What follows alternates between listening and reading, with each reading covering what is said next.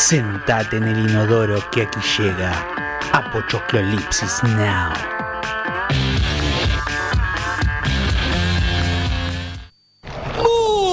Nosotros queremos encontrar ¿Qué estás haciendo? a su hijo. ¿Qué estás haciendo? Ah, ¿Segura que hablas cetáceo? Quiere mami. Dory, ¿quién sabe qué dices? ¿Ves? Se está alejando. Vuelve. Volver, lo ofendiste. Tal vez diferente dialecto. Mo- Dory, eso no es cetáceo. Hablas como infección estomacal. Voy a hablar tiburones. No trates con tiburones. Dory, así cantan los Más charros. fuerte, ¿eh? No, lo hagas. Es muy orca. ¿Sonó eso orcaliano? Eso no suena a orca. Es algo que no había oído. ¿Y qué tal si está hambrienta, eh? Tranquilo, las ballenas no comen peces payaso, comen krill. ¿Qué tal,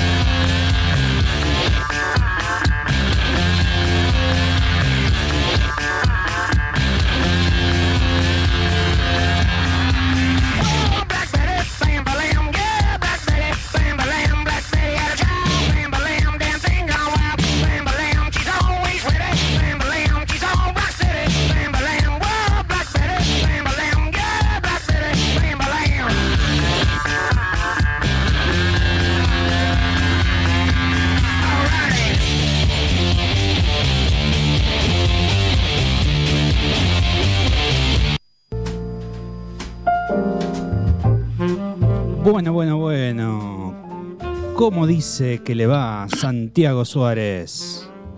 Hola, ¿cómo les va a todos por ahí? ¿Se me escucha? Se te escucha a la perfección. Bueno, genial, ¿cómo están? Estamos re contentos ¿Por qué? ¿Por qué están contentos? Yo también, ¿por qué? porque tenemos un banner de la radio. Es el primer programa que hacemos con un banner de fondo de la radio. Bueno, me gusta, me gusta. Yo estoy contento porque ibas a decir unas palabras de Godard, pero como no es un domingo para fumarse a Godard, te las comiste. Me las comí Eh, sí, con salsa sí. boloñesa. Quédatelas vos, porque ya esa frase era como, Godard, quedaste en el tiempo. ¿no? Eh, lo que ibas a decir, igual la guardamos, a ver qué pasa la próxima. ¿no? Sí, sí. Eh, porque la vida ya no es en 24 cuadros. Avísenle a Godard, por las dudas. Eh, es más, 60 cada vez por lo más. menos. Para los eh, gamers. ojalá, ojalá, ojalá. En cine estamos a 48 recién. Che, ¿cómo va todo por allá? ¿Cómo está el clima? ¿Cómo viene la, la city primaveral? Bien, la metrópoli loberense está con bastante frío eh, en la noche de hoy, eh, pero alegres, alegres de que la vida continúe, alegres de que no haya caído un meteorito ni que nos hayan devorado los dinosaurios. Ah, bueno, está bien, está bien. Veo una mirada extremista igual, ¿no? Y- Pero está bien. Sí, sí, sí. Hay que ser conformista también un poco en la vida. Si no, el No, no, capitalismo no, se sostiene así. Si No, ponemos muy entiendo. críticos, eh, el capitalismo no Claro. se sostiene. Bueno, el calor nos trae entonces nuevas cosas, eh, nuevos banners. eh, pásense entonces. No sé si todos sabrán por dónde está ahora la radio oficialmente y lo que es la productora. Bien, la productora tiene un estudio en Avenida Campos 50, local 2, al fondo a la izquierda. Buenísimo, buenísimo, pleno centro. Pleno. Pueden ir, pueden irse ahora a la radio, dejarle algo a los chicos, algún regalito, algo si los ven, porque están con cara de hambre, qué sé yo. Sí, sí. De pronto pueden llevarle algo y eso sería como un in- incentivo para nosotros auspiciarlos de pronto. Exactamente. Es más, fíjate qué, qué chivo así gratuito te tiro de... Sí, a Es- ver. La radio está en la Galería Victoria, al ladito de Gambrinus. Como decía Bueno, Walter Carlos Baños en eh, sí, es- esas publis. eh, claro. Pero haces chivo porque no está funcionando, sí, pregunto, ¿eh? Porque yo no. no- no Renació, renac- renació de sus cenizas como GAM. Ok, Gam, llevar unos tragos a los chicos y nosotros los auspiciamos, hablamos de cine y alcohol si quieren. Eh, se pueden ir chupando mientras hablamos. Sí, Ah, a ver. Gam, copate, copate, Gam. Eh, y, y cosas. Y arranquemos así, primavera, cosas ricas o cosas lindas eh, y demás. Y bueno, y hoy nos encuentra entonces eh, un programa también medio mezclado. A nosotros nos gusta así, ¿no? Como hacer un guiso. Ya está el puchero misterioso, nosotros hacemos un guiso de un guiso loco. Así como está la jarra loca, eh, hacemos un guiso loco de, de contenido, porque el cine da tanto para hablar, ¿no? Que, que tenemos muchas cosas para, para contar. Y hoy encima nos vamos a poner medio como a tono con lo que está sucediendo actualmente en lo audiovisual, que seguramente ah, e- es un producto que el que vamos a hablar que, que seguramente muchos hacen los tontos y dicen, ay no, yo no miro eso, no tengo No. tele en la pieza, no la miro. Que no. Mentira, lo están reviendo. Que Lo no. están recontra viendo. Y, y sí, igual me sorprende que esto lo están viendo todas las edades. Sí, sí. Un producto que para mí no es para edades inferiores a 18. Pero eh, bueno, ya, eh, ya hablaremos. Quería contarte que como siempre me tomé el trabajo de, de hacer los deberes. Y, y nuevamente estuve viendo algo de lo cual mencionamos eh, programas anteriores que fue, eh, hablamos sobre lo que se había venido, que era la segunda entrega de, de Escape Room, ¿no? La segunda parte. Eh, no tengo nada para decir, Augusto, esa película. Eh, nada, absolutamente nada, Sí, son, nada. son estos juegos de los que vamos a hablar también en este mismo programa. Claro, claro, además. Además, es como está- una especie de adelanto, pero que no podíamos, no podíamos evitar por el nivel de impacto que ha tenido, sobre todo, por ejemplo, en lo que es el universo de los memes. Eh, Sí, Todo el mundo quiere, quiere ver el juego del calamar, aunque más no sea para poder comprender los memes que circulan. ¿Lo quieren ver? O sea, yo ya lo vi, ¿eh? así que puedo spoilear todo lo que quieran. Eh, me tomé el trabajo, inclusive hacía cosas a la par, pero no podía, porque la verdad que es la primera vez que me sentía como... Los coreanos me pueden, cuando hacen cosas copadas te atrapan, no, no, no, no hace que puedas hacer algo además, ¿no? Como en otros productos. Pero bueno, ahora, ahora sí, ahora si querés arrancamos con eso, pero quería cerrar el hecho de que los deberes están hechos, que se miró la segun- segunda entrega de, Escape Room, la segunda parte del torneo de campeones, pero la vamos a guardar porque estaría dentro de, de lo que vamos a mencionar en el bloque que viene, ¿no es cierto? Eh, así que nada, y tampoco tengo mucho para decir, realmente vuelvo a decir, porque es una peli que podría no existir en, en nuestra, en nuestra vida. Pero bueno, hay algo forzado ahí que ya hablaremos. Y sí, Augusto, yo no sé si ahí en el estudio alguien sabe algo de esto del calamar o solo comió calamares y nada más. ¿A qué se refiere con el juego del calamar? El juego de calamar es un juego que hay en Corea, que, que de hecho se explica, la, la serie espie- comienza explicando cómo funciona.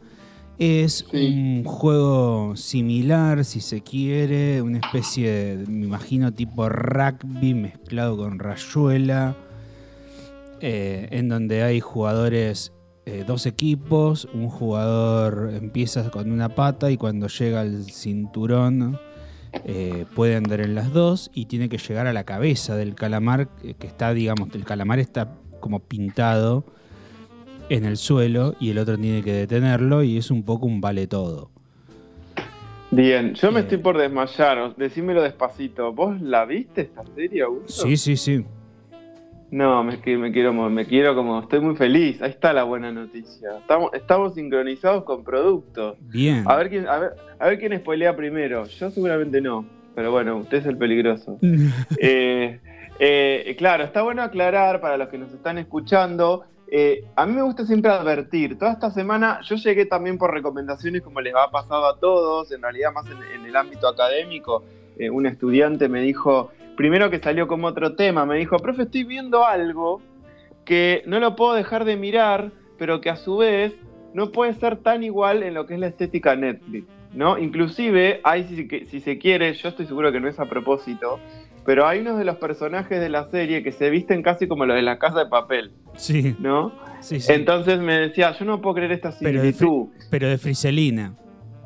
Claro, sí, hace La- mucho la- calor ahí. La textura, no sé por qué, pero no, no sé si te dio la sensación, pero ¿no te parece ¿Qué? friselina la, la, la ropa roja, digamos, de los guardas? ¿De los coreanos? Sí. No, y no, para mí me copó, parece más un overall copado, eh, con, como más, más coreano, ¿viste? Como más hecho en serie. Sí, Claro. puede ser decir por la tela, pero más allá de eso, que está bueno, mirá ya hasta el detalle que miró a gusto, eh, estoy muy contento. Eh, aclarar que me llegó por ese lado, que sí es verdad que es un producto muy Netflix en el sentido de que tiene hasta la, la fotografía que te pide Netflix que tenga. Mm. Eh, después me contaron gente muy fanática del- del- de la industria coreana cinematográfica que es un producto que eh, se tardó 10 años en que alguien lo produzca por el grado de violencia que tiene, ¿no? Este, este relato, que sorprende que Netflix lo agarrara, lo cual quiere decir que probablemente era mucho más violenta eh, la historia. No sé a qué nivel puede ser más violenta de lo que es, pero está, eh, pero está. está el buenudo que nunca entendemos cómo llega a la final, digamos. Que se Claro, no, sí, van a- vamos a encontrar. Igual no hay tantas. Nos tenemos que poner muy, muy inquisidores para buscar lagunas de guion. sí. Pueden estar flojos ciertos contenidos, pero no hay lagunas. O sea, no hay lagunas. Inclusive el relato, bien como en Corea, Corea te dice, mira, yo arranco esto y lo cierro así y no voy a cambiar en el medio, como hacen muchas series de otros países que se guían por el fandom y cuando ven que la la- los fanáticos los que miran quieren algo, se lo dan, ¿no? Resucitan a Corea- Justin Bieber y esas cosas.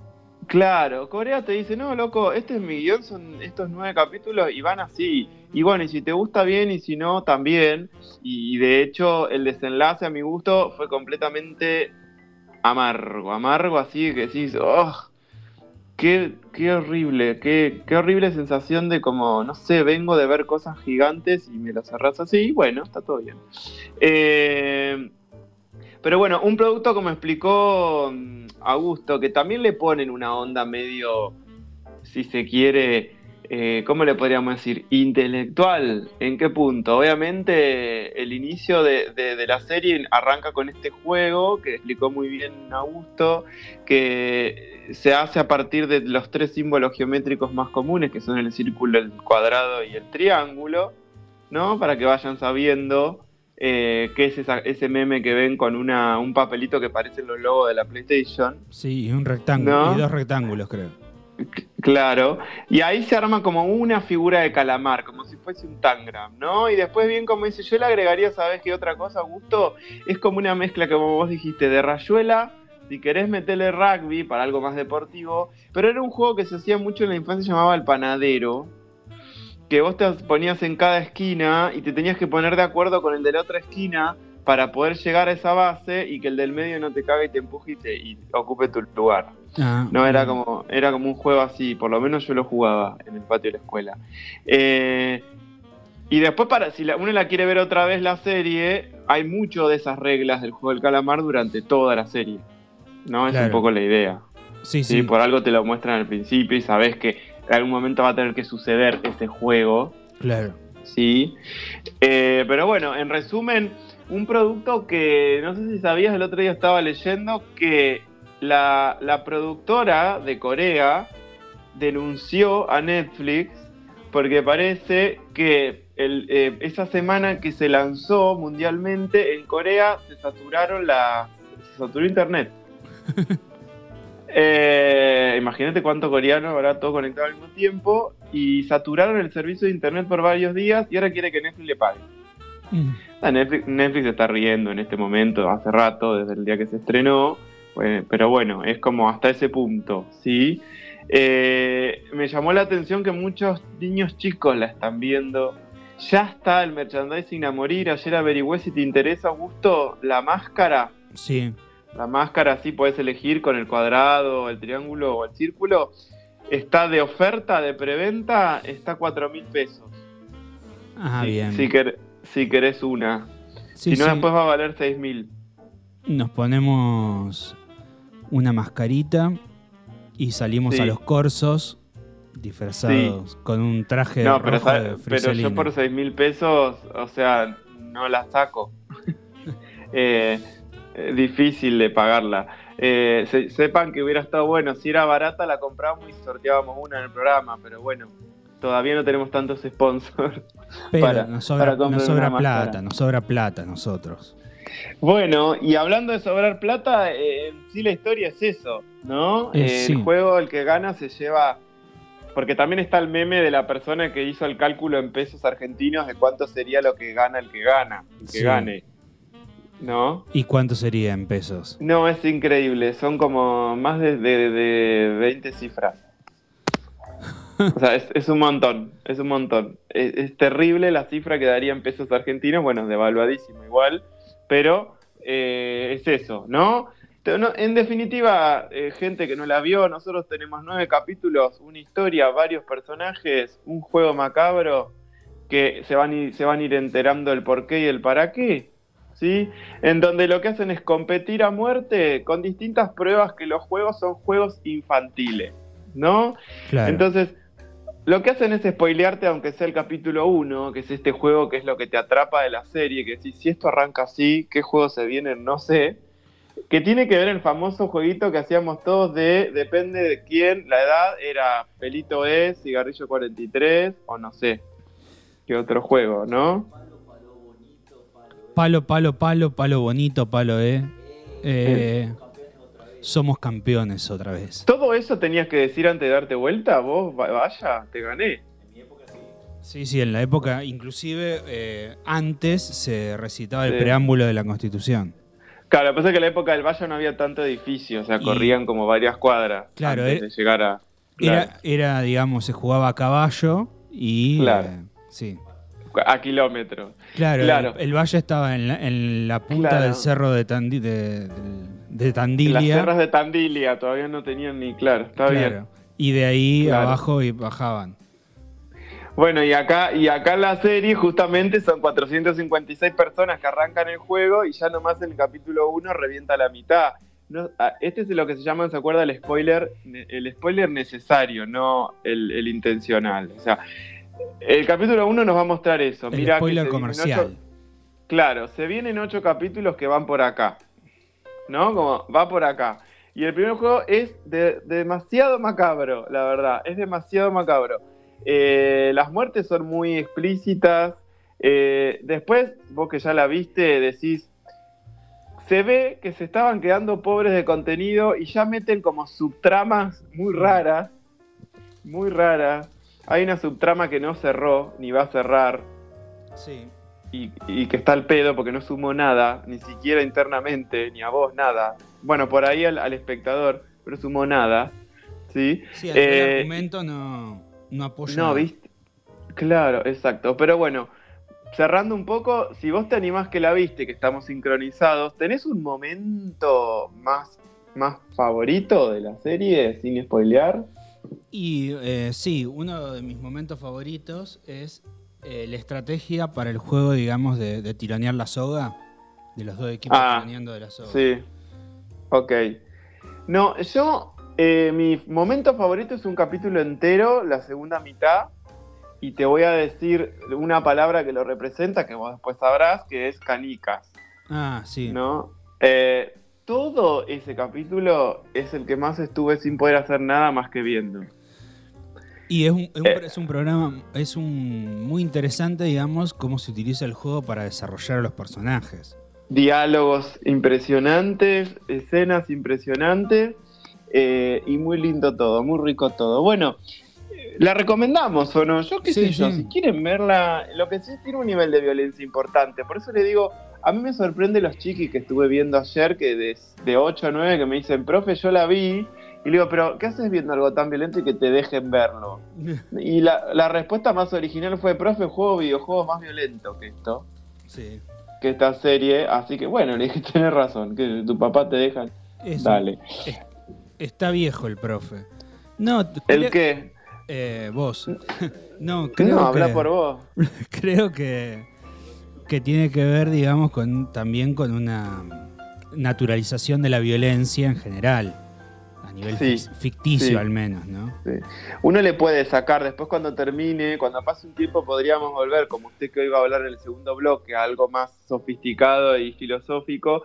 Esta serie, más allá de la espectacularidad y todo lo que tiene, hay un tema interesante que trata, que es eh, lo que plantea un poco la serie es como que nadie es bueno, ¿viste? Como que eh, es difícil encontrar el gesto bueno en la persona. Como que todas las personas tienen siempre algo malo y, en- y encima en la presión sacan más lo malo, no lo bueno, ¿no? Eh, Porque cuando quieren sacar lo bueno te cagan, ¿no? Entonces eh, la serie va un poco de eso y, todo el tiempo, cada tanto te va tirando puntas de esa situación, porque hasta el personaje que por ahí no, no es tan malo se ve obligado a forzar el destino y cagar al más bueno, porque el más bueno lo amamos todos, pobre. Que no, Que que es sí. el- Eh, pero eh, ¿Qué? bueno, tampoco era tan. Ninguno de los que estaba en ese lugar eran santos de ninguna devoción. Son toda gente que obviamente llegan por necesidad porque algo hicieron y deben mucha plata. Entonces están. Pero alguno tiene un poco más de moral que el otro. Hmm. ¿no? Eh, así que bueno, eso es interesante. Eh, mírenlas. Los que son muy impresionables, no directamente, pues yo se la recomendé a una amiga y ayer me escribió y me dijo, la acabo de ver y estoy con palpitaciones, o sea, como demasiado impresionable, solo el capítulo 1. Eh, y eh, con esto no quiero asustar de que van a tipo a desmayarse, sino que si realmente no son de ver productos que adquiere tanta violencia explícita, se podría decir, que no es gore. Hay un momento gore, pero como que se, se- nada, es un solo capítulo eh, y después es todo muy, muy, mucha tensión, mucha tensión que está interesante, ¿no?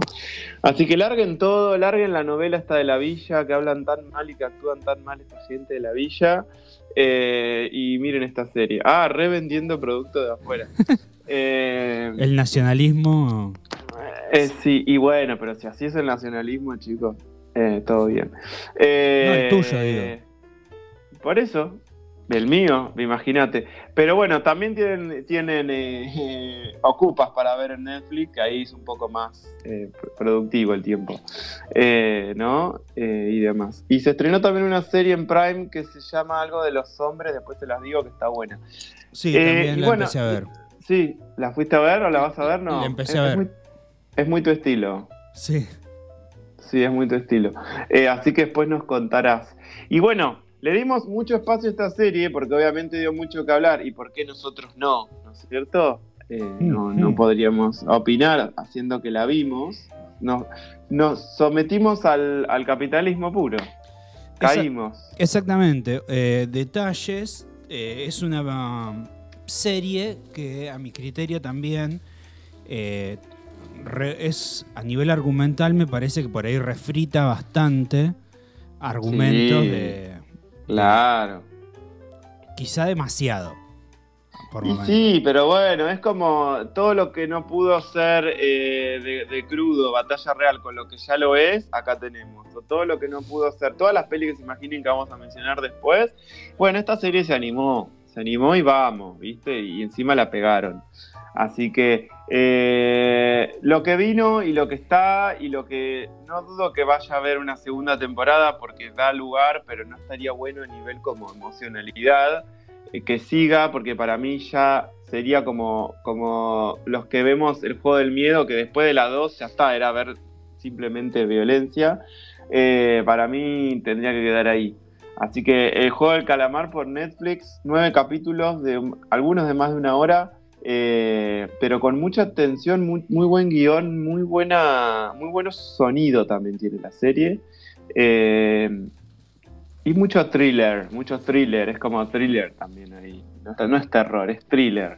Eh, y síganla, ¿no? Y si, bueno, ahora vamos a, vamos a, a sofisticar el paladar, nos vamos a francesar un poco, ¿no? Sí. Y, y hasta ahí te diría, porque este es un guacho medio encubierto.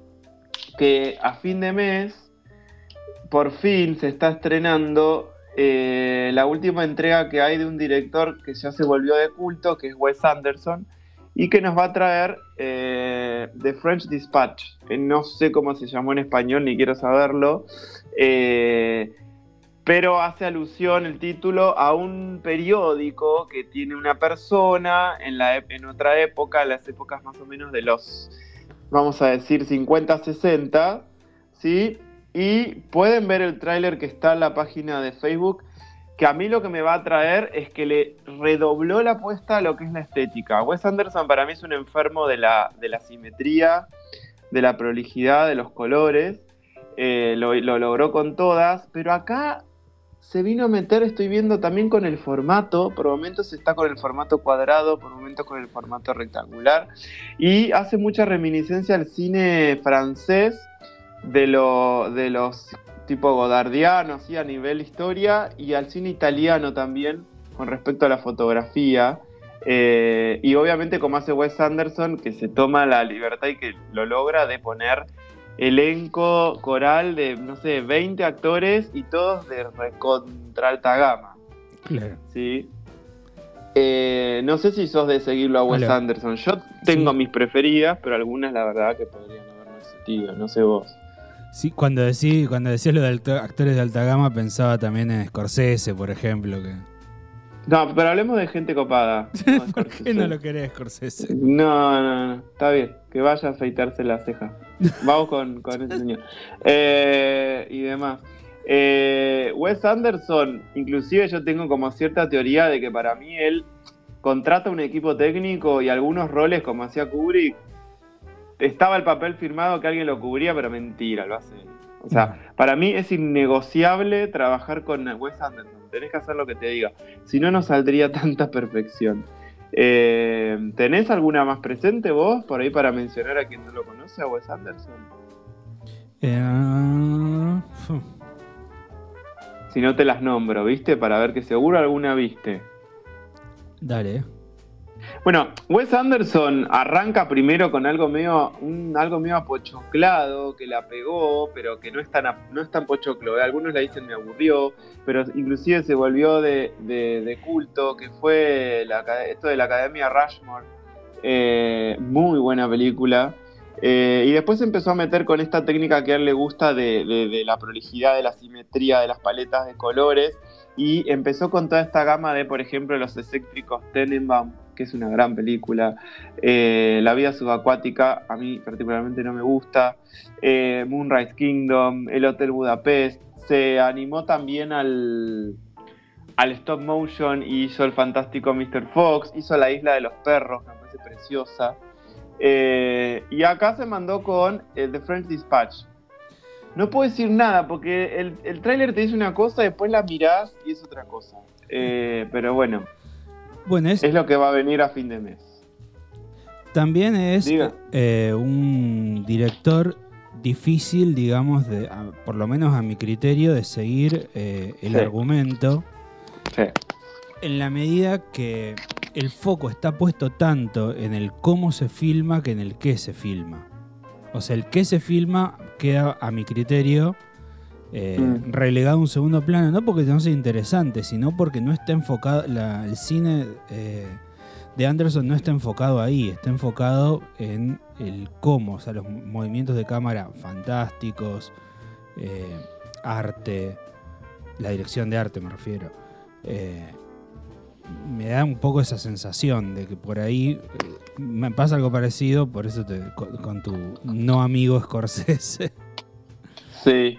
Eh, también, por ejemplo, no sé, pienso en Casino, que donde hay un narrador y te va. este, te está diciendo, esto es una película, no está buscando un verosímil. No, sí, te entiendo, te entiendo. Lo que sí tienen en común estos dos directores que mencionamos es que ya tienen inclusive hasta su marca de autor, ¿no es cierto? Entonces, cuando vos sabés que se viene una de Scorsese, tu mundo inmediatamente ya empieza a separar mundos y sabés que se viene algo de mafia. A mí igual ya es como justamente eh, ese tema no es algo que manejo muy bien y que me atraiga mucho, si bien El Padrino es una de mis preferidas, que no es de él, quiero aclarar. Pero quiero decir el tema Pero lo, de- lo hacen con los actores de él. Claro, eh, yo creo que al revés, pero bueno, no sé. O sea, pero bueno. Eh, a mí me pasa con Scorsese que ya está reabuela, ¿viste? Como eh, critica todo, nada está bien, eh, es una mierda el cine de superhéroes, lo mío es lo mejor. ¿Viste? Ya está, abuela, señor, eh, váyase a un lugar a calmarse, a, a disfrutar de la vida. O si va a contar cosas, póngale onda y no, no, no bloquee al resto, ¿viste? Como me pasa eso con Scorsese. Eh, y, y- y eso, y bueno, ya que le hacen los caprichos, le hacen una peli de casi cuatro horas para, de Netflix con todas de mafiosos, con todos sus actores. Eh, es como un señor que, a mí me pasa eso con Scorsese, como que le dicen, sí, sí, sí, sí, no, te, no se queje, señor, vamos. Eh, y Wes Anderson no está en esa porque yo creo que quejándose Wes Anderson debe ser más insoportable todavía. Y, y estoy de acuerdo con esto, ¿no? Pero bueno, pelis que se ven muy lindas, que son muy lindas, que las historias igual, como decís vos, no es que tampoco hay una historia básica y demás. O sea, los Tenenbaum me parece maravilloso. Hay todo un Sí, sí. trasfondo ahí de lo que sucede en esa familia, pero a su vez elige contarla visualmente, ni hablar con las últimas dos, con la del hotel, que es preciosa, eh, o con esta que se viene. Entonces, los que les gusta este cine, que es mucho de autor, que es mucho de, de temas que por ahí se repiten, pero que está bueno cómo elige contarlo, eh, va, se viene nomás a fin de mes eh, The French Dispatch de Wes Anderson. ¿sí? Mm. Eh, y bueno, Augusto, vamos a hacer dos bloques cortitos porque si no siempre nos quedamos sin tiempo, pero vamos a, a- a cortar un poco, ¿no? Con un poco de música. Eh, y esta vez es un soundtrack de una peli que, que está fantástica. A mí me encanta esta peli. eh, y que vino a generar otra visión de alguien, de un personaje muy conocido. No voy a decir más nada. Eh, disfruten la música que está buena y no sé, nos vemos en el otro bloque. Nos vemos entonces en el próximo bloque. Apochoclolips Now con la conducción de Santiago Suárez y Augusto Mónaco, dos conductores con más onda que los de MDQ, pero que no son hermanos.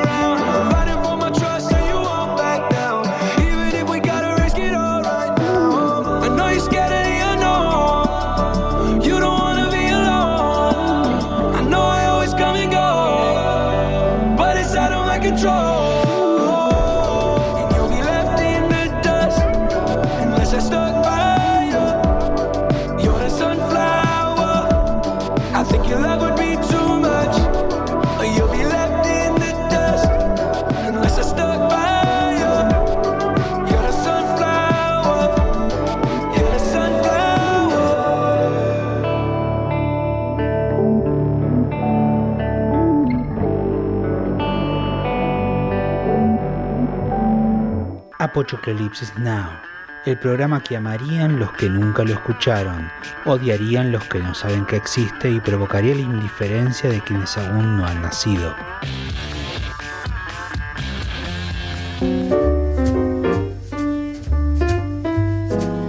Bien, estamos entonces en el segundo bloque de Apochoclolipsis Now.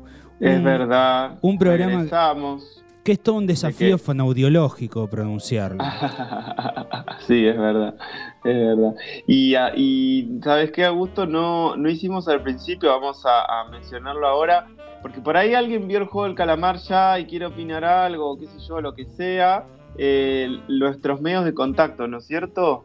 Exactamente, pueden contactarnos con nosotros a través del 2262 63 36 07 haciendo clic en el botoncito verde de la página web o en el icono de WhatsApp de la app de la radio. Claro. De ese modo Correcto. directamente tanto la página eh, los enviará a WhatsApp web como eh, Sí. la app los enviará directamente Claro. a WhatsApp para que nos escriban, les abrirá nuestro contacto y ahí Sí. nos podrán escribir cualquier tipo de improverbios.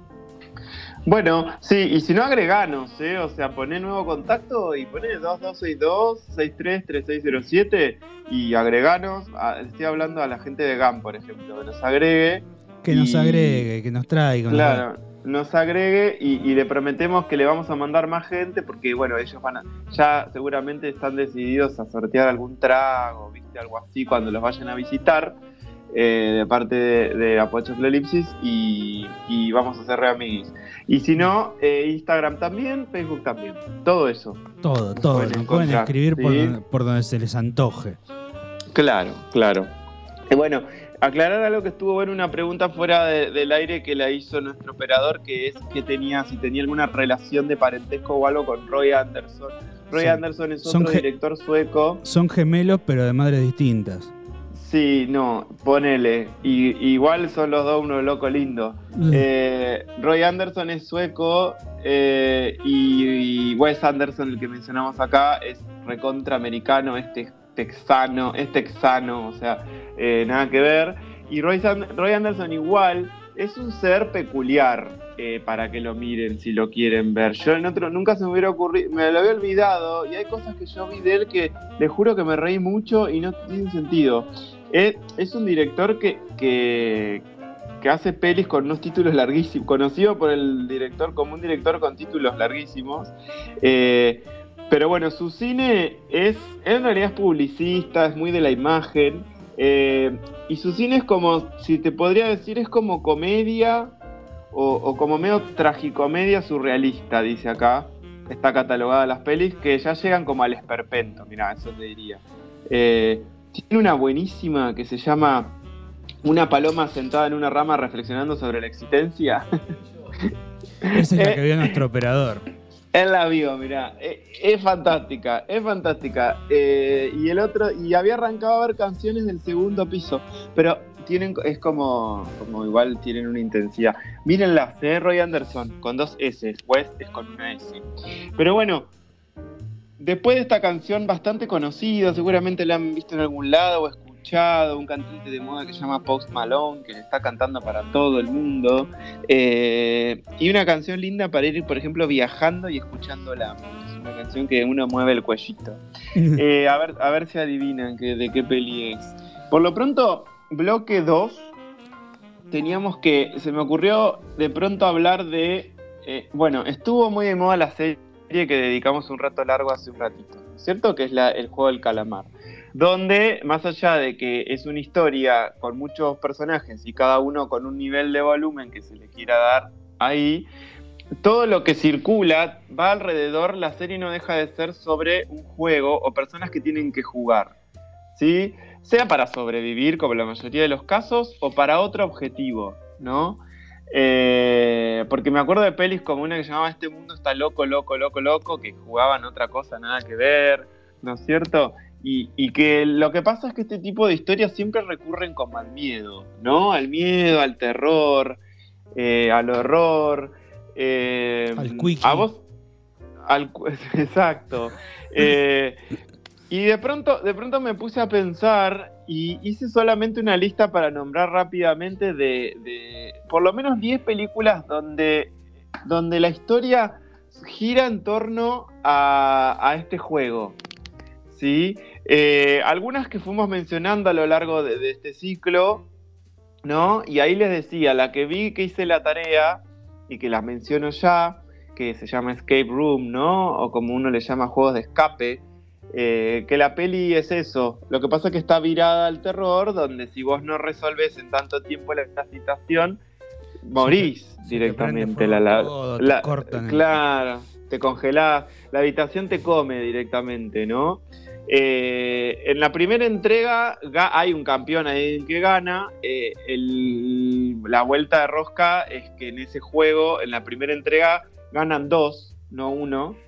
Eh, y lo dejan abierto, ¿no? Como siempre esta cosa que tiene también el, el- el- el juego del calamar de que yo no me lo explico, de por qué si tanto te costó salir, ahora te querés hacer el superhéroe y volver a entrar para, para, para dar de baja, como para cagar el sistema, ¿no? O sea, sos jodido, ¿no? Y, Eh, como, pero bueno, o sea, el, no tem- el tema es ese que es eh, personaje versus argumento.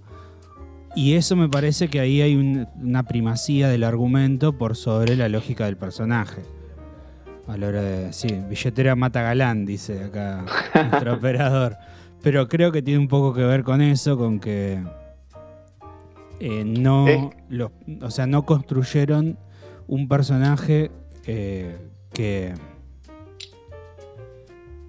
Porque tampoco. ¿qué?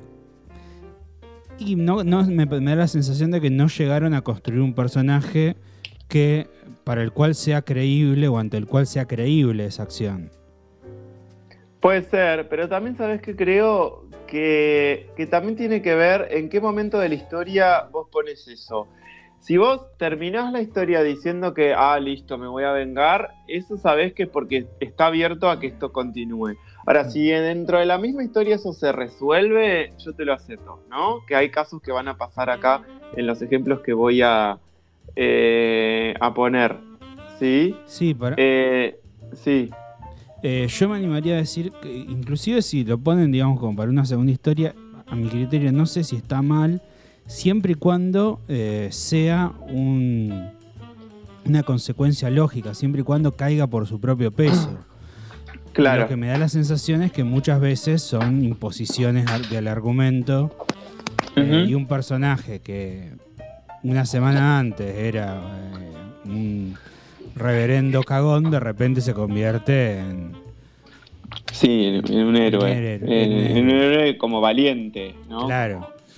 Y ahí es donde no, no funca demasiado. Sí, sí me da la Sí. sensación de que eh, no se explota demasiado eh, Sí. la, esc- la escalera, digamos, una especie de, de ascenso de furia del person- de los personajes. Sí. Lo que pasa es que, ¿sabes de qué se valen? Me parece de la famosa frase que uno dice que uno no es valiente, no es valiente el que tiene miedo, sino el que, el que lo enfrenta, Sí. ¿no? Entonces me parece que van por ahí. O sea, en Sí. el caso de que el personaje sea un pelele que se cagó llorando todo el, el evento y ahora de pronto sale por la vida a enfrentar, me parece que juegan por ese lado. Y lo que dicen es que si hay una segunda entrega del juego del calamar, eh, va a estar, pero secundario, esta situación de- de- de- del, del personaje que quiera eh, desbancar este sistema. Claro, ¿no? sí, que de hecho ya mm, eh, un poco... Hay un intento. Hay un intento en la 1, Claro, hay una claro. insinuación. Sí, Y bueno, hay un montón de cosas. Sí, de hecho es- me hizo acordar también mucho eh, a, la a la serie 3%, no sé si la viste. Una película. No, una pero sé cuál es. Pero sí. sé cuál es. Tiene Sí, mucho de, sí. Correcto. Eh, ahora, eh, cuando hablaba del juego de escape, en la segunda entrega, ya sabíamos que, que iba a pasar esto porque te- la primera entrega nos deja ese- esa sensación y solo voy a decir que la, segunda entrega nos va a permitir por lo menos saber y estoy seguro de que ya esto estaba pensado para una especie de saga ¿no? comercial Porque total, lo que está pasando es, sinceramente, es interesante solamente en esta segunda entrega que lo que hacen es reunir ganadores de distintos juegos, de distintas ediciones que ha pasado en un juego mismo. ¿No? Y que resulta que en realidad era una vuelta de rosca de alguien que estaba pidiendo ayuda para que lo saquen de un lugar, ¿no?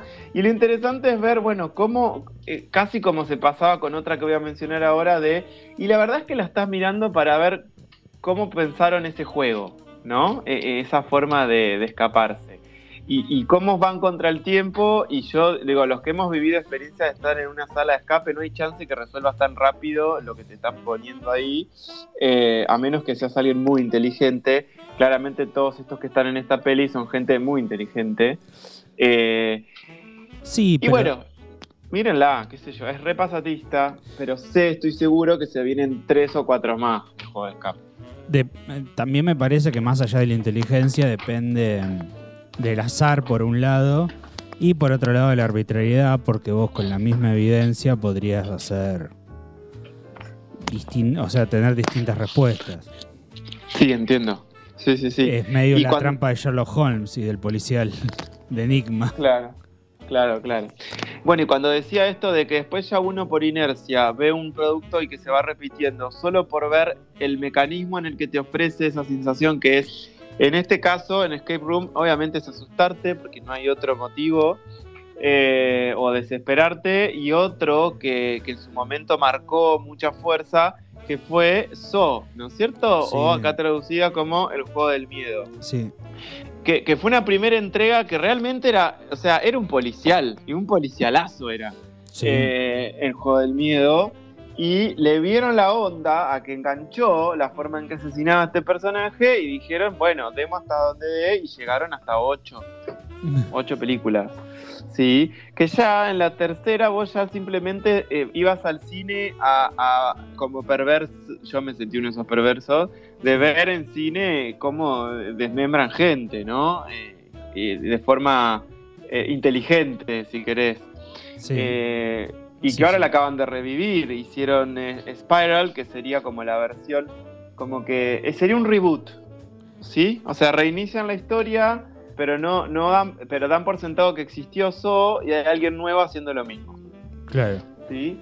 Eh, y vamos para adelante y esto va a seguir. Pido Mm. por favor que no actúe, en la pri- esta primera edición actúa, no sé por qué, le dan el papel protagónico a Chris Rock, no sé si lo tiene a Chris Rock, es un actor de comedia, un estandapero de, de muchos años, que lo ponen a hacer un drama.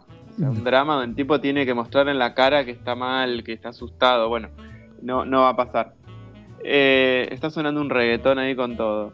eh, de fondo. Sí. Eh, y, y bueno, y So viene a plantear esto, no deja de ser un juego, ¿no? Le llaman, le llaman el juego del miedo, no es tan como este anterior, pero hay un juego que hace eh, a nivel policial, si se quiere, el asesino, ¿no? Con sus víctimas y con el, inve- el investigador, que lo está invitando, ¿no? A forma lúdica a tratar de resolver esos casos. Si es así, obviamente se nos vienen varios, ¿no? Qué sé yo, Zodíaco, el asesino del Zodíaco, o. Seven. Seven, sí.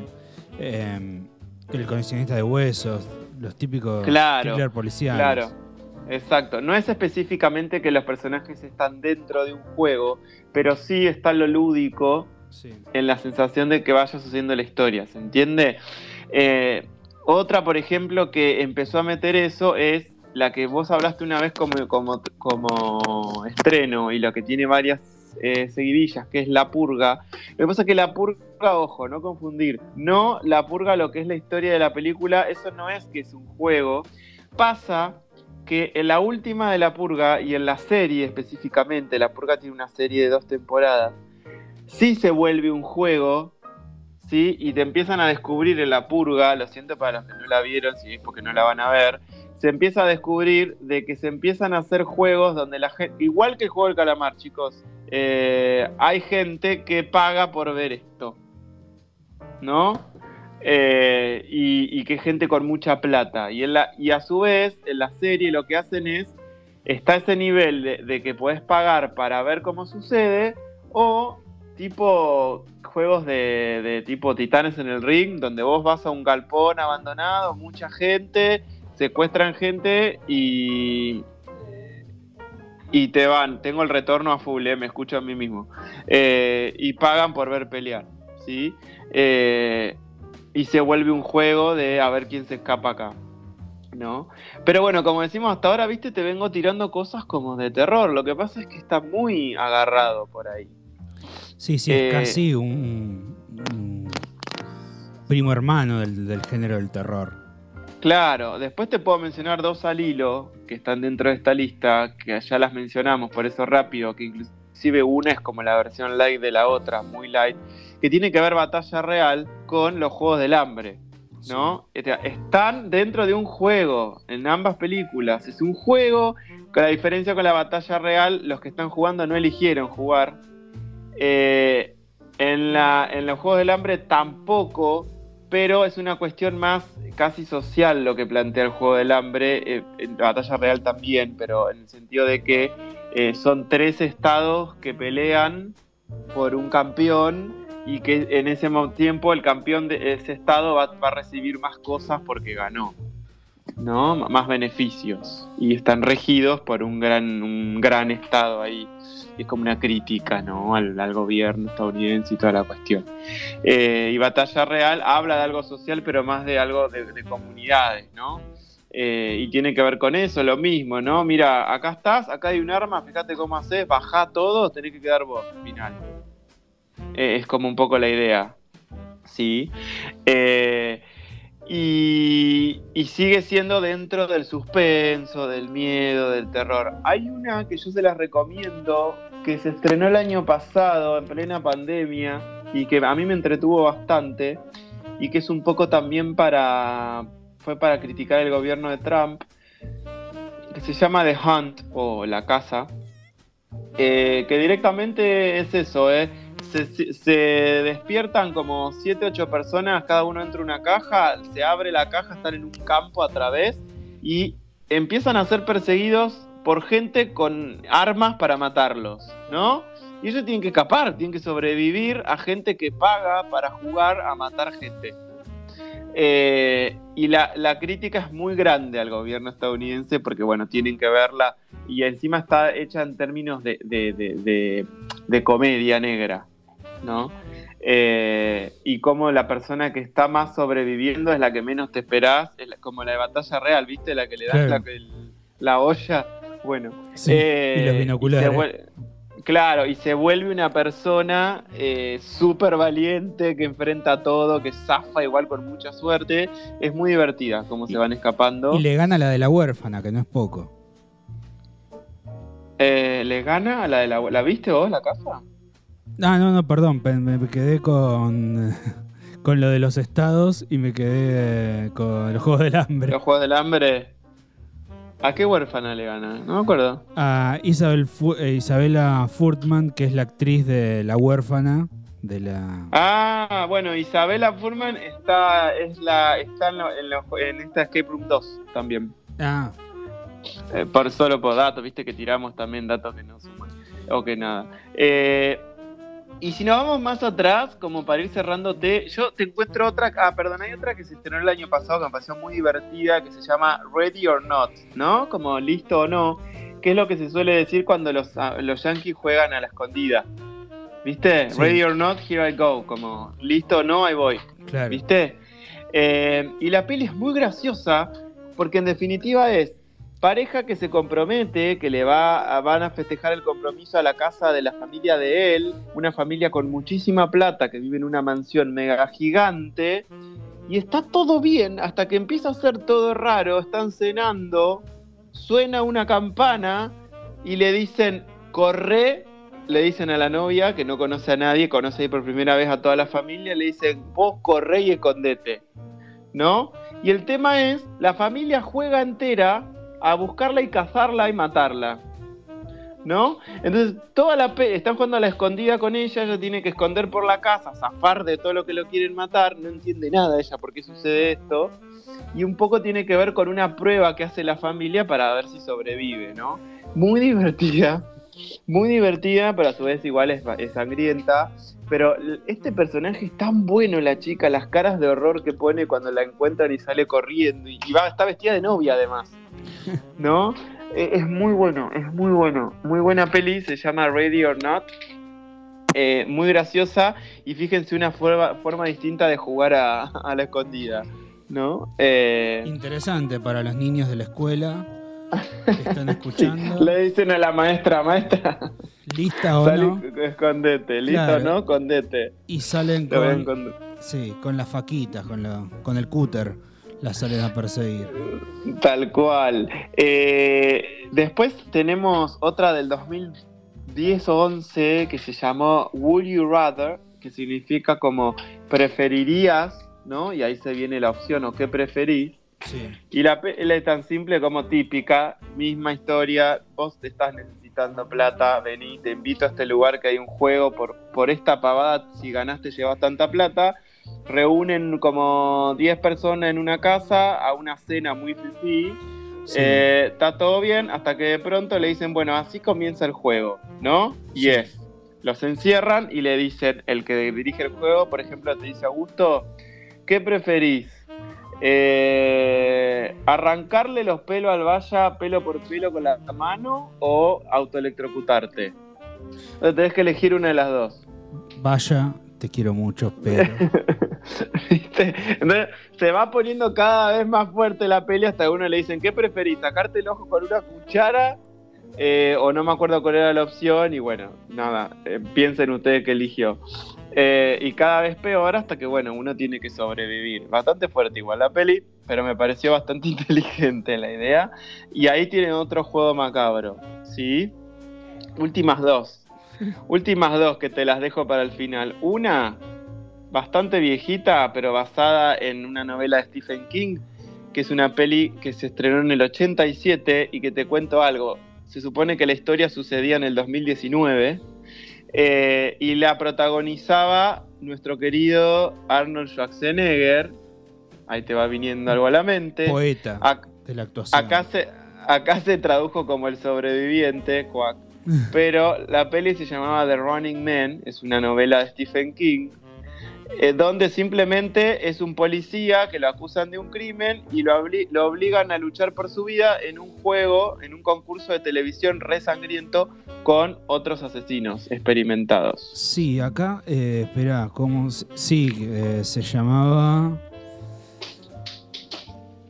¿Cómo dijiste que.? Acá se llamó El Sobreviviente, creo. Mm, sí. Sí, yo re- tenía, lo, lo recordaba con otro nombre. Que estaba Sub-Zero, que era un tipo que jugaba al hockey. Puede ser. Sí, que.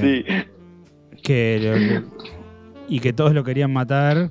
Y que después Sí. descubren que el tipo en realidad era inocente y que le habían hecho una cama. Sí, pero bueno, eh, está de- buenísima. Es, vi, mírense algo antiguo. De coliseo es del 87. televisivo. Eh, Es muy, es muy buena, ¿eh? Para mí todo lo de Stephen King, bien o mal, estuvo hecho con ganas y está. eh, está ahí, hasta, hasta la de Mercedes, la del auto asesino. Jennifer, perdón. Jennifer, ¿eh? La Sí, del auto asesino no la vi. Sí, la del auto asesino es buenísima.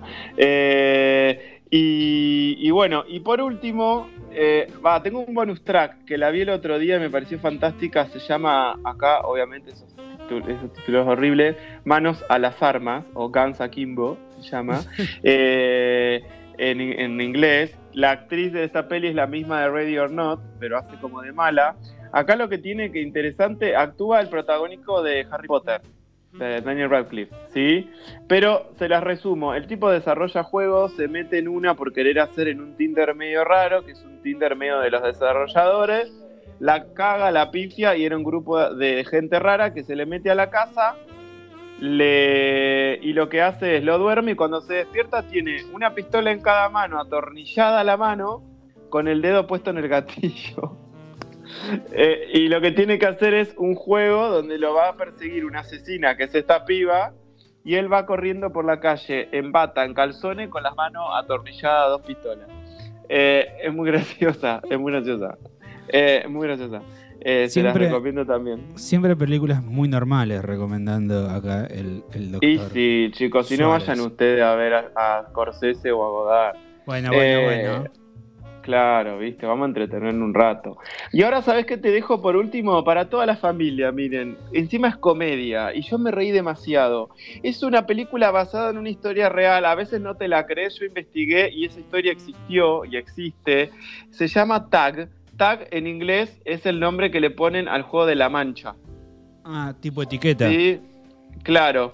Es, cuando es tag es jugar a la mancha. En esta peli es una historia real de un grupo de amigos que toda la vida jugaron a la mancha, ¿sí? inclusive de adultos, ya crecidos, se volvían a encontrar y hacían, pero zarpadas cosas para no ser tocados. ¿Viste?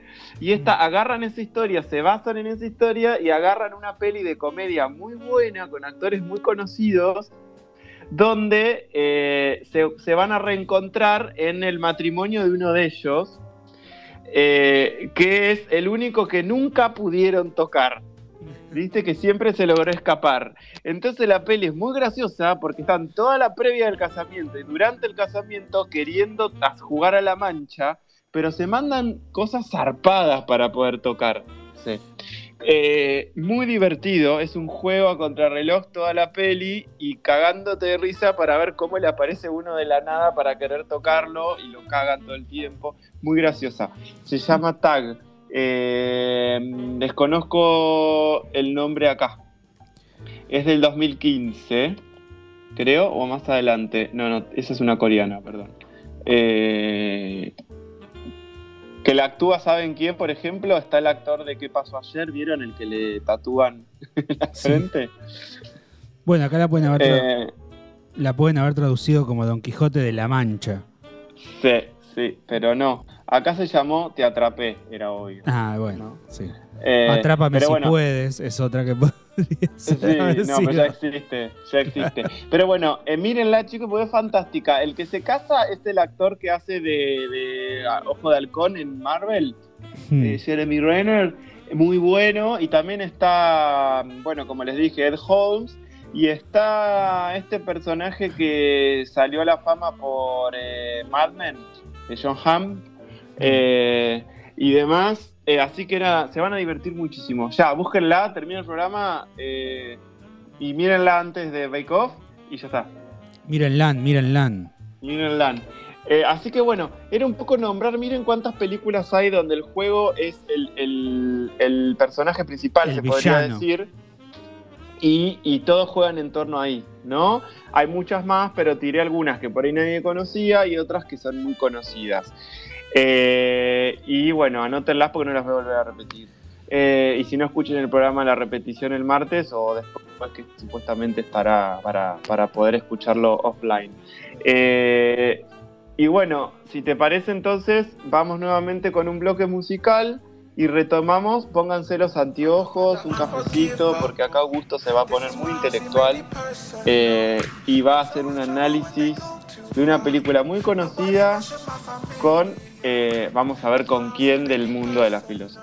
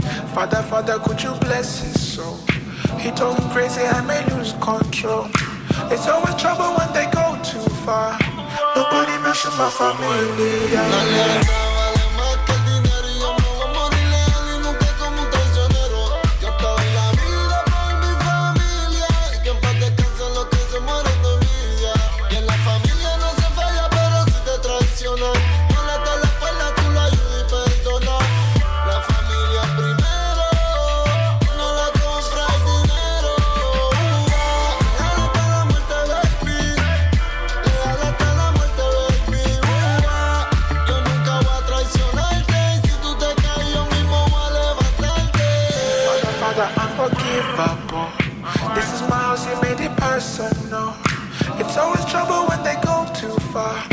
Nobody mention my familia.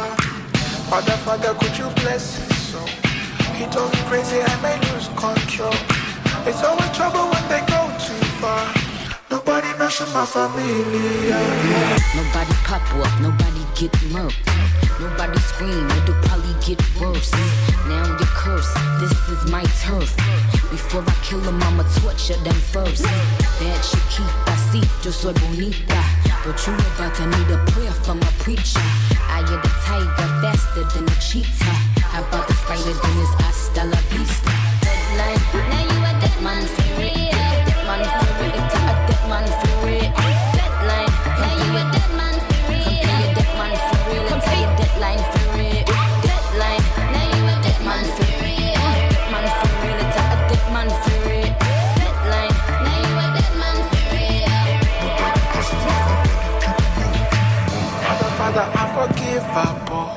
This is my house, you made it personal. It's always trouble when they go too far. Nobody with my family. Father, Father, could you bless his soul? He told me crazy, I may lose control. It's always trouble when they go too far.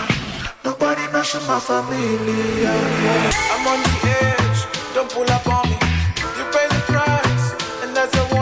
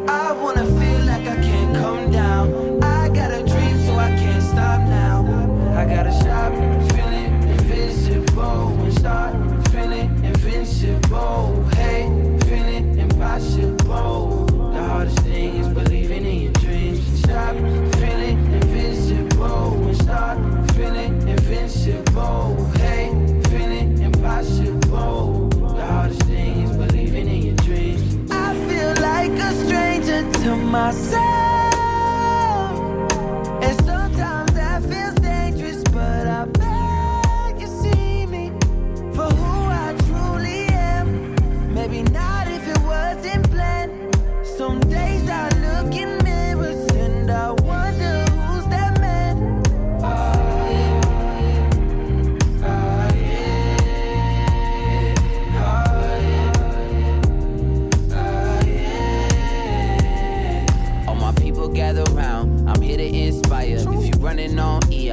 Fire in your lighter. Black Hollywood never started and it's over. People only care when your Denzel or Oprah. Kosher, poster, make my homies bolder. When your fear's near, you don't wanna get closer. Rappers sound the same, so they chains getting colder. Women claim your boy for some credit and some doja. Hold up.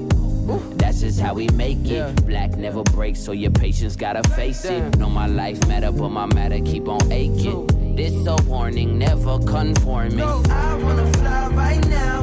I wanna see all my homies get down. I wanna feel like I can't come down. I got a dream, so I can't stop now.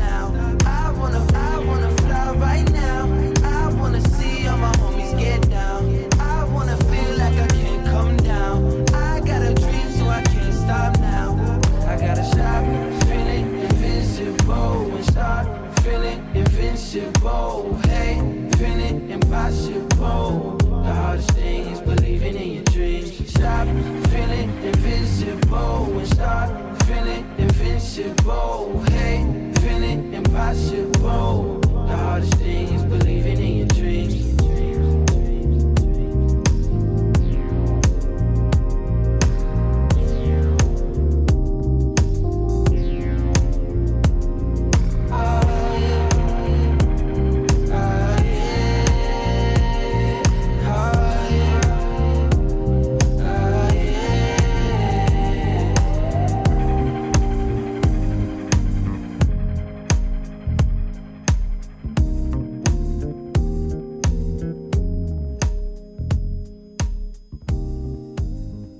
Apochoclolipsis Now, una escuela de cine para cirujas autodidactas, judíos antisemitas y princesas de cuentos de hadas.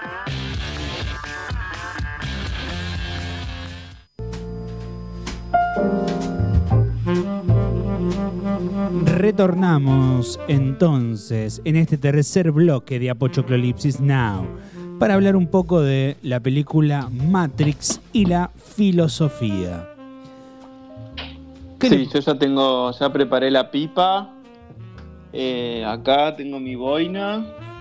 Eh, El busto, Y- el busto de Aristóteles, Eh, sí, sí, sí, lo tengo incorporado. el pensamiento Y- cartesiano. Y bueno, y atento acá a ver eh, tu propuesta de hoy. Bien, vamos a hablar un poco de alguna, la película Matrix. eh, no nos vamos a andar cuidando de los spoilers porque es una película del 96. Si no la vieron, eh, vayan a verla y, no molesten, señora. Vaya a verla, señora, y no moleste. Eh, así que nada, no nos vamos a privar de spoilear nada. Vamos a decir lo que queramos para poder analizar cómo Matrix termina funcionando como eh, una alegoría. En principio em- empecemos por definir qué es una alegoría. ¿Usted sabe qué es una alegoría, doctor Suárez? Sí, la alegoría, sí, por ejemplo la del dinero, ¿no? Es la que conocía yo.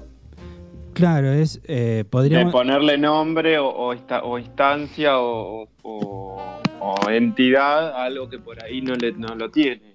exactamente. Hablar en lugar de eso. Tiene que ver precisamente con eso, con materializar o, o personificar una abstracción. Por ejemplo, eh, la parca es la, la personificación de la muerte. Claro. El tío Sam es la personificación de Estados Unidos. Eh, Cupido del amor. eh, Mr. Músculo de, de- de una limpieza profunda. Estebanés de la mala actuación. claro. Claro. O sea, ti- tiene que ver con esto, con materializar ideas. De eso se trata la alegoría. Y eh, la alegoría, digamos, más conocida de la filosofía es la llamada alegoría de la caverna de Platón. Precisamente esta es una de las, de las referencias filosóficas en Matrix. Para quien no vio Matrix, vamos a, sintetizar un poco, hacer una breve sinopsis de la película. Matrix es la historia eh, de un futuro alrededor del año 2200, si mal no recuerdo, con eh, máquinas que derrotaron a los humanos en una guerra y eh, significó el triunfo de las máquinas el triunfo de la inteligencia artificial. Como en esa guerra los seres humanos habían hecho una nube negra gigantesca para privar a las máquinas de la energía solar, que era lo que le, o sea, lo que le daba autonomía, las máquinas necesitan crear una nueva fuente de energía y deciden tomar a los seres humanos como pilas, como baterías, o sea, como el recurso, el insumo energético. Entonces, para eso, lo que hacen es eh, cultivar seres humanos, obviamente los inseminan artificialmente, los meten en una. los conectan a una computadora a través, digamos, de un cable, y mientras les hacen creer que están vivos y les hacen vivir una vida virtual, las máquinas le sacan todo el calor corporal y con eso, digamos, se alimentan. Es decir, que básicamente crean un mundo artificial que la gente percibe como verdadero a partir de impulsos eléctricos que envían al cerebro y mientras tanto le sacan la energía a los seres humanos. Una premisa bastante interesante ya desde el vamos. ¿Qué tiene que ver esto con Platón? Bueno, que Platón precisamente plantea una alegoría que se hizo muy famosa, que es la alegoría de la caverna, en donde se plantea que a un grupo de prisioneros los tienen encadenados mirando una pared y sobre esa pared proyectan sombras y ellos lo único que ven son esas sombras proyectadas. En algún momento a uno de los prisioneros se lo saca de esa caverna y se lo lleva al mundo exterior eh, por la fuerza. Y bueno, el tipo al comienzo estaba aterrorizado porque lo sacan, digamos, de su zona de confort. Al comienzo miraba las sombras que las cosas proyectaban en el piso. Después se animaba a ver directamente las cosas y por último eh, empieza a- se anima a ver el sol. Y eh, se plantea que si ese mm, prisionero quisiese volver a la caverna decirle a sus compañeros que todo ese mundo de sombras proyectadas en la pared es un mundo falso y que el verdadero mundo está ahí afuera, el resto de los prisioneros eh, incluso intentarían matarlo porque no estarían listos para aceptar esa realidad. Eso precisamente es lo que se plantea en Matrix, es decir, se ese universo creado por computadoras a través de impulsos eléctricos, podríamos interpretarlo como una metáfora de las sombras proyectadas en la pared. O sea, un mundo irreal que la gente, al ser lo único que conoce, cree que es verdadero. Y esto nos lleva al primer cuestionamiento que es, ¿qué es la realidad? Chan. Y cuando nos preguntamos qué es la realidad, el primer filósofo que, que nos viene, que se plantea, digamos, seriamente definir lo verdadero, el tipo que dice, tiene que haber una forma absolutamente certera de decir que algo es verdadero, es Ricardo Ford. nuestro amigo Ricardo Ford, que dice cogito ergo sum en latín. Y así salieron los dos corazones de, que creó su papá. Y de esos dos corazones tiene, creó a, a Ricardo Ford. Esa es la alegoría del Fordismo, que bueno, termina precisamente con el toyotismo y eh, el triunfo de Japón en la Copa del Mundo. Pero bueno, volviendo, Sí. volviendo a la cuestión de eh, la verdad y de este filósofo que buscaba la verdad, nos referimos a René Descartes, que eh, buscaba una verdad que sea indiscutible. O sea, si bien ningún filósofo claramente va a buscar la mentira, él buscaba algo que le garantice una verdad al 100%. Y el método que él plantea es que si va a tratar de, falsear todas las formas que hay de, de- de definir la realidad. Y con que haya una sola grieta en, ese, en, el- en los métodos que él va a someter a prueba, ya lo va a descartar completamente como falso. Entonces lo primero que, el primer método que analiza es los sentidos. Es decir, si yo veo algo, entonces escucho algo, entonces eso es verdadero. Bueno, Descartes va a decir, por ejemplo, bueno, pero en los sueños yo veo cosas que no existen en la realidad. También, por ejemplo, puedo percibir ilusiones ópticas. El famoso ejemplo del lápiz adentro del vaso de agua, que nosotros lo vemos doblado, pero en realidad el lápiz eh, es, digamos, un, un efecto de- del agua que, hace, que distorsiona la, la luz. Cuando tomás mucho, que ves, ves- O cuando tomás mucho que ves gemelos por todas partes. Entonces, eh, esta, esta cuestión nos lleva precisamente a cuestionar la idea de realidad. Eh, a través de los de encontrar la realidad a través de los sentidos. Por otro lado, también Descartes, por ejemplo, cuestiona la matemática. Pensemos, vamos a pensarle un ejemplo muy sencillo. Usted, señor Suárez, se va a construir una casa con seis albaniles, ¿no? Y esa casa tarda en construirse un año. Eso significa que con 12 albaniles, ¿cuánto va a tardar usted en construir la casa? Te tengo que responder, no, yo estoy Sí. todavía entendiendo Matrix, me di cuenta que nunca la entendí. Sí, entonces, si con seis albaniles tardamos eh, 12 meses. Con 12 albaniles, ¿cuántos meses tardaríamos? Con el doble de 12 albaniles. meses. 6 meses. Ah, pero albañiles de dónde? Claro, o sea, ma- a mayor albaniles, más rápido termina Sí. la casa. Bueno, pero- Depende, si son municipios. No, no dije nada. se le, le rompen todo allá en la República de Valvanera. No vuelvas por lobería después del comentario que hiciste.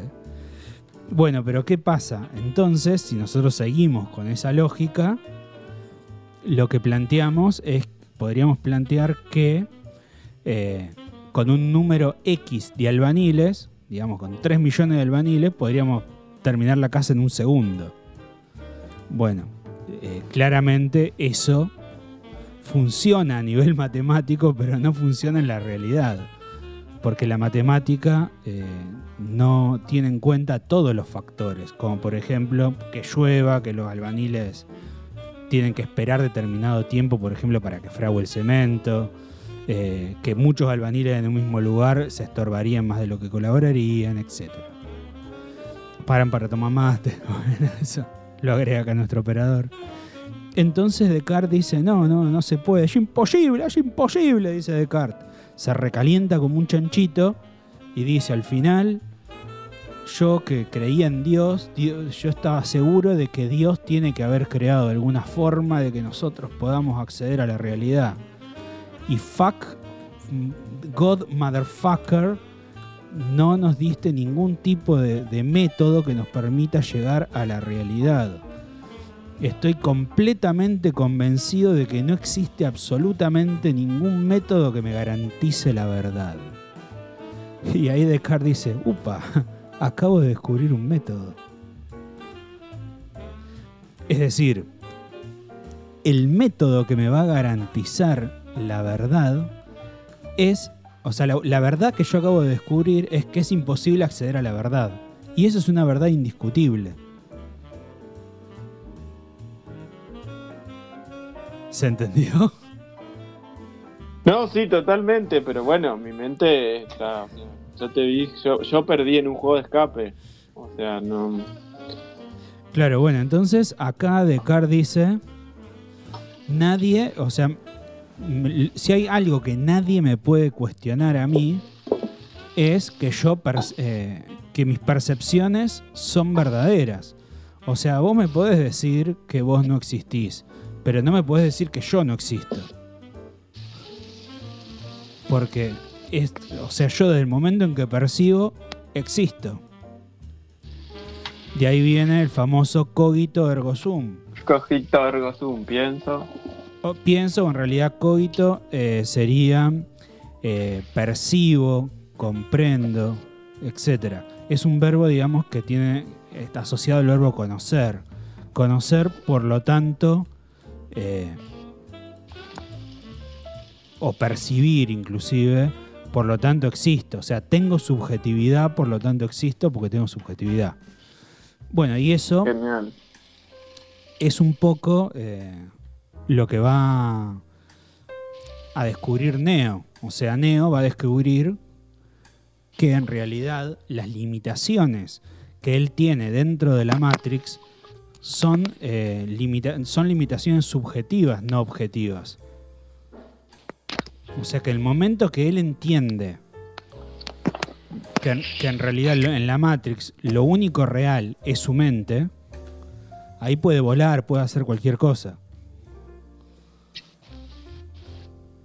¿Qué, qué pasará? Qué, qué interesante. Yo- o sea que no habla del Faso de la película. No, no, no. O, o sí, o Ah. también, o también, digamos. Ok, ok. Yo siempre pensé que estaban como drogados, esa pildorita. Claro. Eh, claro, bueno, re interesante, ¿no? Porque vieron que una, eh, esto que traes Augusto está re bueno, porque eh, una peli que, que ganó millones de dólares, que fue súper, súper comercial, que fue súper streaming, streaming y demás, streaming cualquiera, tiene, eh, eh, trae también a reflexión un montón de cosas. O sea, siempre traemos a que por ahí hasta el relato que aparenta ser lo más superficial posible, tiene un- una subtrama, un trasfondo o una premisa que después, bueno, si no se entendió, ahí ya uno puede criticar de que no lo logró, ¿no?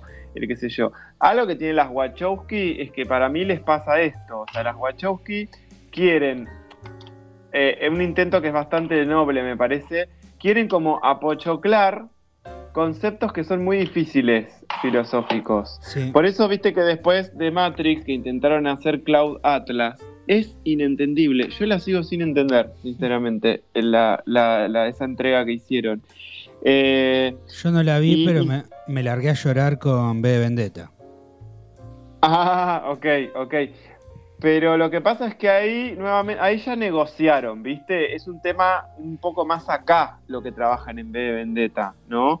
Pero cosas más existencialistas o, o- o tan subjetivas, es difícil volver las imágenes, ¿no? Y flashearla con una historia de máquina, porque en un poco también trabaja el Deus Ex Máquina Sí. eh, y, y toda esta situación. Y después se mete con Sense8, que es mucho más pretenciosa todavía, pero la hicieron más como pornográfica. Entonces, listo, te olvidas. Total, son seis personas que están teniendo sexo a distancia, Sí. pero al mismo tiempo. Me pareció fantástica Sense8 igual, ¿eh? Eh, y, y después eh, hacen el ascenso de Júpiter, que decís, bueno, estas no son las Wachowski. Eh, y todo viene a colación de interesante. Si vos nos planteas esto hoy, está bueno verla con esa, con esa intención cuando ahora en diciembre nomás llegue esta cuarta entrega que acaban de hacer. Exactamente. Y te, A ver qué harán. y te tiro al menos un, un filósofo más que no, no quería dejar afuera, Ajá, que va a influir, que es eh, Jean-Paul Sartre claro. y el existencialismo. Ni hablar, el, el papá. Exactamente. Eh, sí, junto a Martin Heidegger. Eh, Todas, Sartre y Heidegger, sí, son como los, los principales referentes del existencialismo. Y bueno, lo que plantea Sartre es, eh, primero, la, la idea de que en realidad los hombres no, no, no tenemos una misión en el mundo, como planteaba la cristiandad. O sea, nosotros podríamos pensar desde el punto de vista cristiano que Dios crea a los hombres con un objetivo y eh, del momento en que los crea, o sea, Él tenía un plan para nosotros antes de crearnos. Es decir, que nuestra esencia era anterior a nuestra existencia. Ya estaba la idea de Santiago y después lo que hace Dios es efectivizar esa esencia en, en tu existencia. O sea, nace el bebé y le ponen Santiago y tiene las características Sí. que Dios había pensado para vos. Yo creo que esa, esa, esa filosofía y la, y la religión son los mejores ma- eh, publicistas del mundo, de la historia. eh. Son el marketing perfecto para que le encuentres la vuelta a que termines creyendo, ¿viste? Claro. En, en- en ellos. Y bueno, entonces, ¿qué dice Sartre? Sí, muchacho, pero acá tenemos un tema, Dios no existe.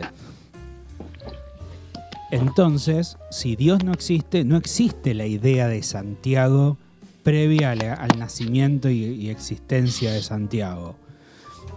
Entonces, lo, lo que dice Sartre es, a Santiago lo arrojaron a, a su devenir, lo arrojaron al planeta, a esta herida absurda que es la vida, y nada, manejate. Y a partir de ese momento, vos que nacés siendo la nada misma, vas a empezar a construir tu esencia a partir de tus acciones, que no son sino obra de tus decisiones. Es decir, nosotros, dice Sartre, nos hacemos a nosotros mismos en cada una de nuestras decisiones. Acá no entra, no entra en juego absolutamente nada. Nosotros nos tenemos que hacer cargo de absolutamente todo lo que hacemos. No le podemos tirar la pelota a Dios, ni al gobierno, ni a nadie. Macho, hay que hacerse cargo de lo que uno hace. Aplauso, aplauso, aplauso, aplauso, aplauso. ¿Viste? Era como el momento. Sí. Eh, sí, sí, sí. Genial.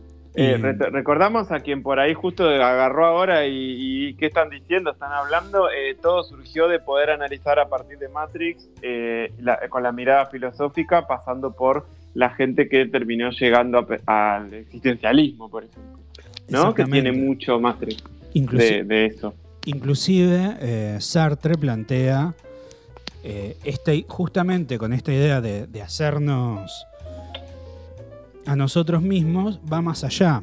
Y lo que dice es que Santiago Suárez en sus decisiones no solamente se construye a sí mismo, se hace a sí mismo, sino que en sus decisiones construye también la idea de humanidad.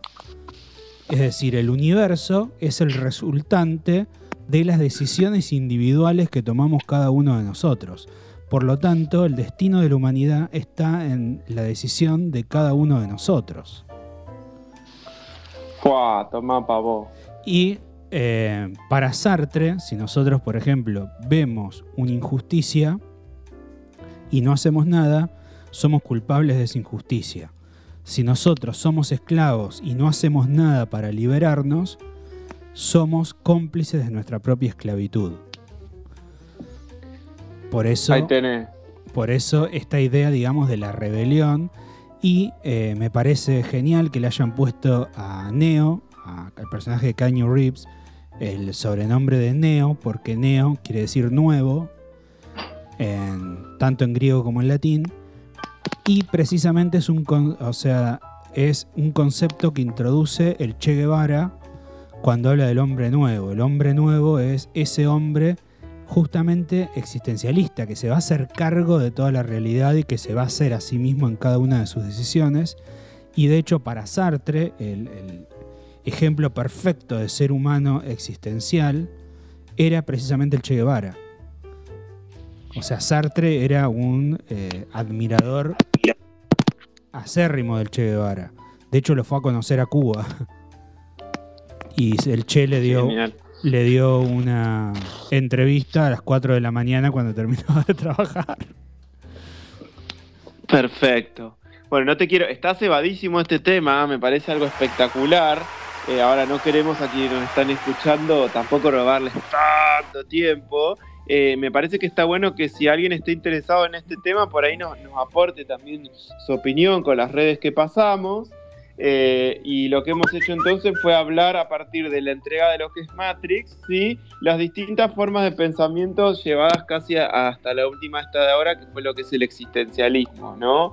Eh, bueno, peli que da para otros debates más, pero bueno, hoy nos tomamos este ratito para hablar de eso. Si te parece, para, para cambiar el clima, aunque les vamos a robar unos minutitos más, escuchamos un tema y cerramos con la recomendación oscura. Así es. Sometimes I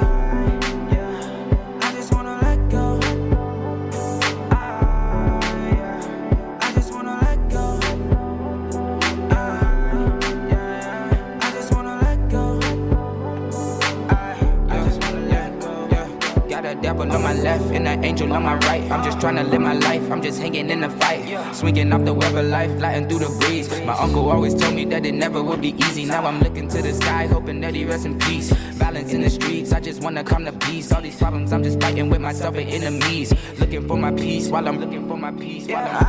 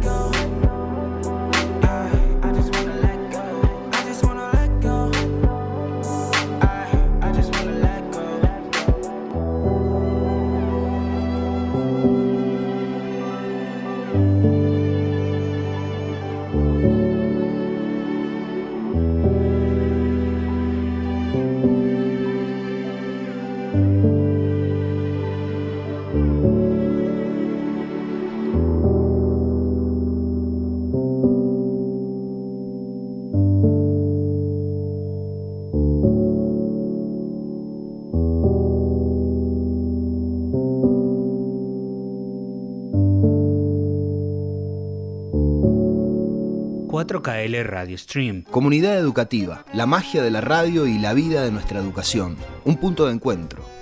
Lunes de 20 a 21 horas en 4KL Radio Stream.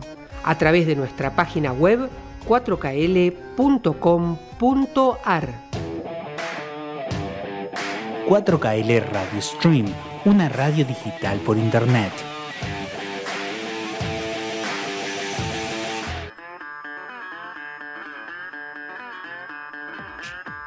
Apocalypse Now, un programa como los premios Oscar, pero más flojo de ideología.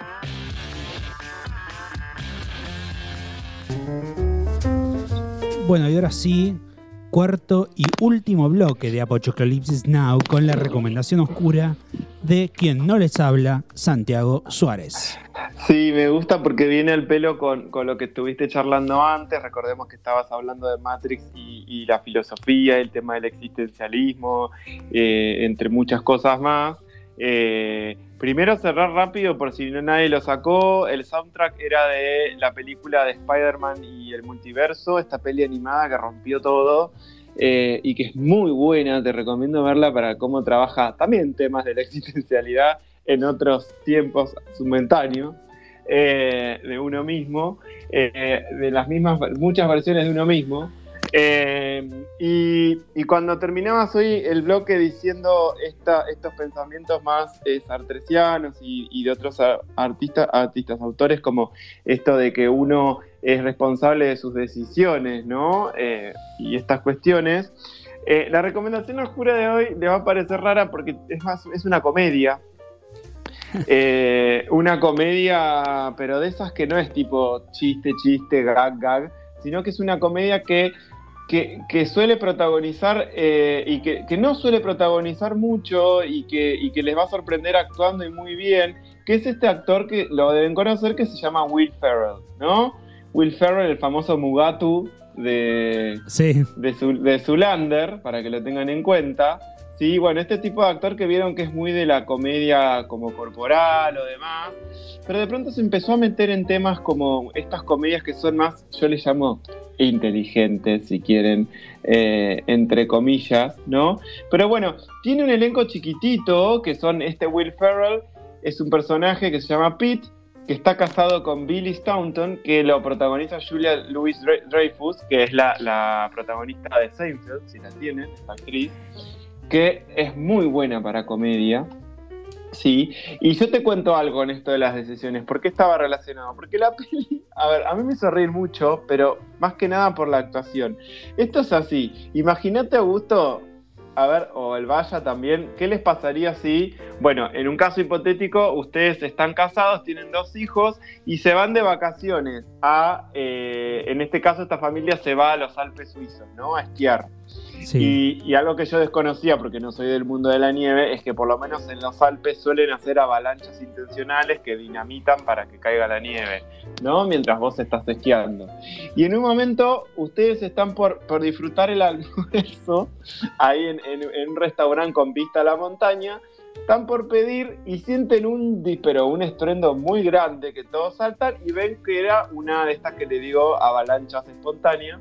Eh, y ven como la nieve lentamente empieza a caer. ¡Oh, qué espectáculo! Mirá cómo cae. Y ven que la nieve cada vez se les viene más cerca. Sí. Y, y más cerca, y más cerca, y más cerca. Hasta que el punto que la luz los agarra. ¿no? Y lo que hacen ustedes. ¿Usted qué harían? ¿Vos qué haces? Eh, hmm, saco el encendedor para derretir el- la nieve. Un boludo total, ok. ¿Y, y el Vaya? ¿Qué harías ¿Qué vos? haces vos? ¿Qué haces vos? Está tu familia ahí, hijos, mujer, y, y la luz los agarró. O sea, está, lo tienen ahí. ¿Tu momento instantáneo cuál es cuando ves la nieve acercarse, venir? No tengo ni idea. ¿eh? Ok. Gracias, juira- la re remaron, ¿eh? juira Pero, perro, eh, le decís. de- gracias por remarla. bueno, no. o sea, lo es que algo, hace. Es algo inaudito, es algo que no sé cuánto me va a pasar eso igual. ¿eh? No me lo puedo Bueno, pero trasladalo a cualquier, trasladalo a cualquier situación donde está tu familia y algo les, malo le está por suceder. Trataría de salvarla, pero ¿cómo? Bueno, nada, en este caso el personaje de Will Ferrell, Pete, que hace, sale corriendo. sale corriendo y lo deja a la mujer con los hijos sentadito.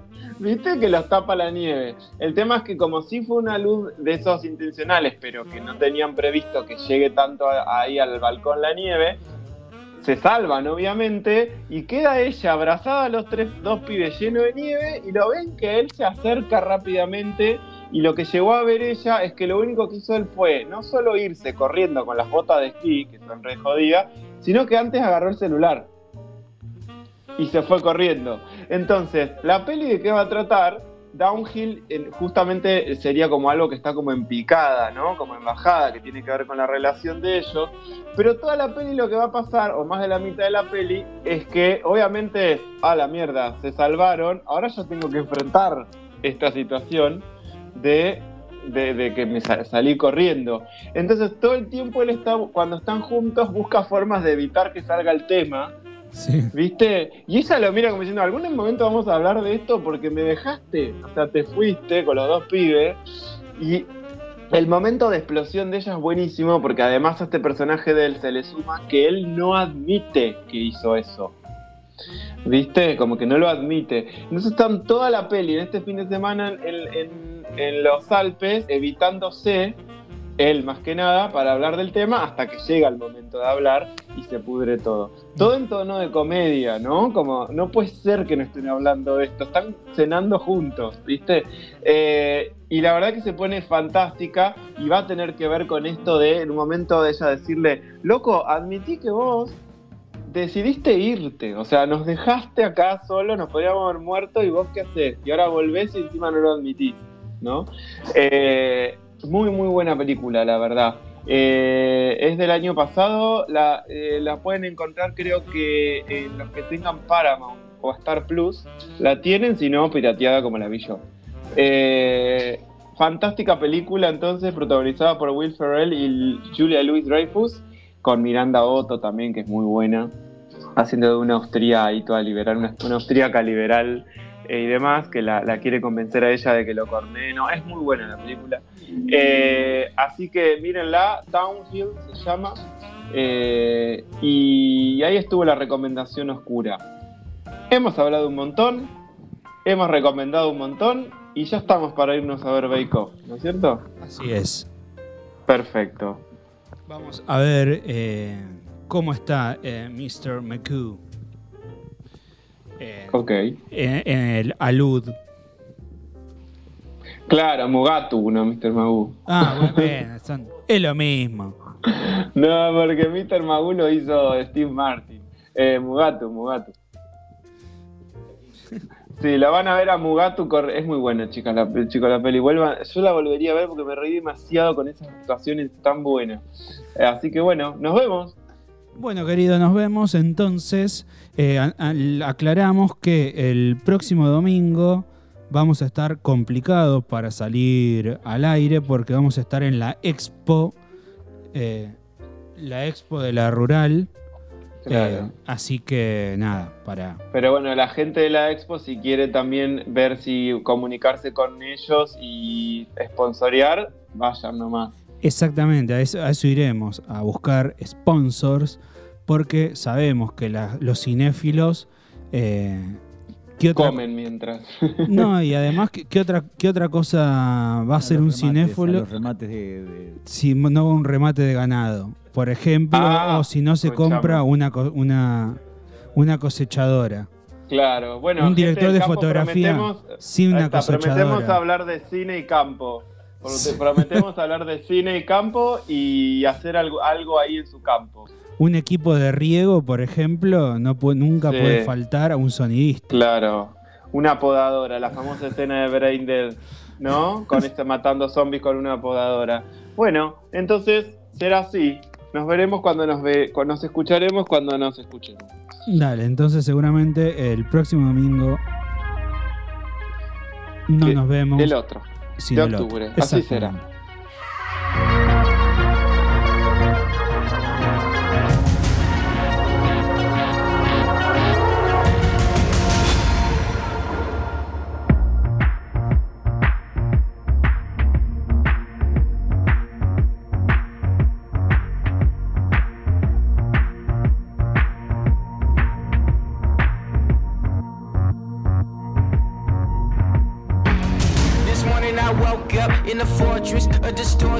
I'm at war with my emotions. I'm at war with they enforce me. Trying to fight for what's right and got sidetracked. Where your mind at? Never mind that. Can't be thinking the blink. You swimming, you sinking, you winning, you leaving the heaven. I loaded my weapon.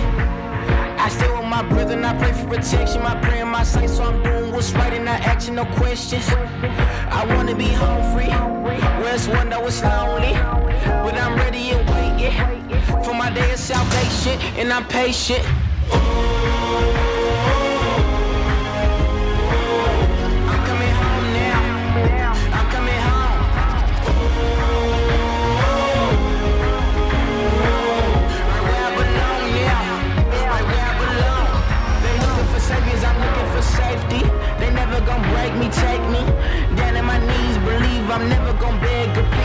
Never say never, but I guarantee.